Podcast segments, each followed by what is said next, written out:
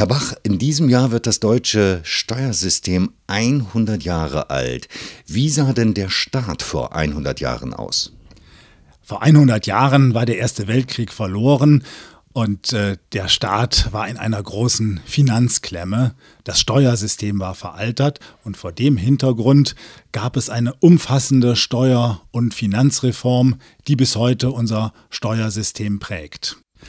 Damals hat man das Steuersystem grundlegend modernisiert. Man hat eine moderne Einkommensteuer eingeführt mit durchaus schon damals sehr hohen Steuersätzen. Man hat die Unternehmensbesteuerung reformiert. Man hat auch die indirekten Steuern ausgeweitet. Die Steuerbelastung verdoppelte sich und wurde bis zum Zweiten Weltkrieg weiter erhöht.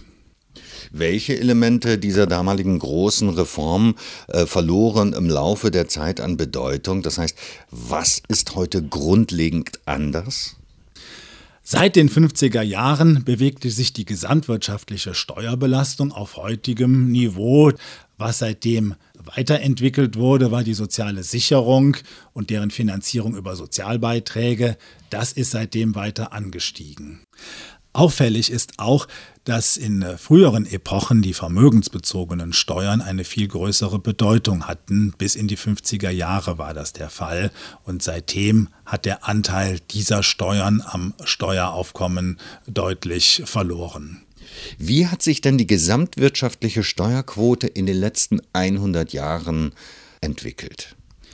Die gesamtwirtschaftliche Steuerbelastung in Relation zum Bruttoinlandsprodukt stieg bis zum Zweiten Weltkrieg über 24 Prozent und sie hat sich seitdem relativ konstant entwickelt. Die schwankte zwischen 22 und 24 Prozent des BIP.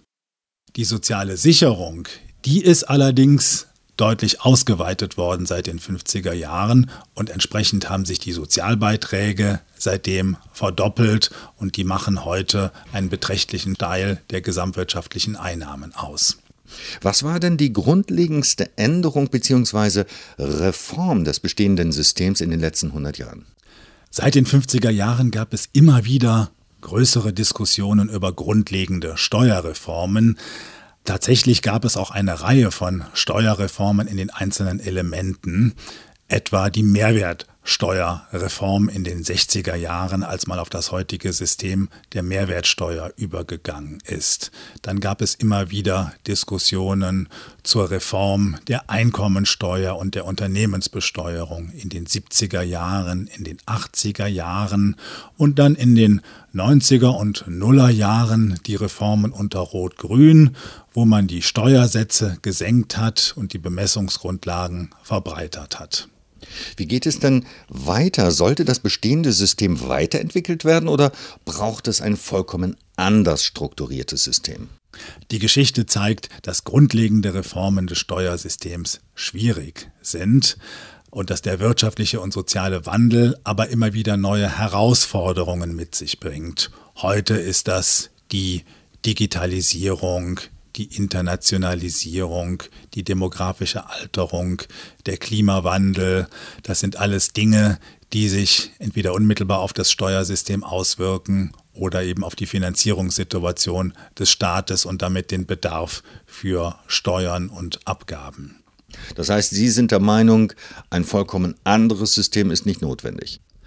Eine echte Revolution im Steuersystem ist nur in besonderen Situationen möglich und sinnvoll, wie das genau vor 100 Jahren auch der Fall war. Seitdem hat sich das Steuersystem evolutionär weiterentwickelt und das wird es auch künftig tun mit Blick auf die Herausforderungen, die wir derzeit sehen. Digitalisierung, Globalisierung, demografischer Wandel, Klimaschutz.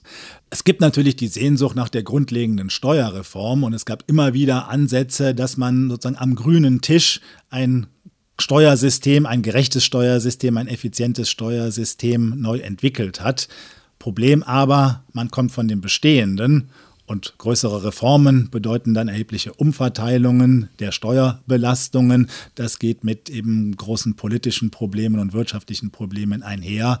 Daher Evolution statt Revolution. Man muss das bestehende System einfach weiterentwickeln. Und da gibt es eben dann das Problem, dass eben viele alte Regelungen da noch weiter drin sind, von denen man nicht so ohne weiteres wegkommt.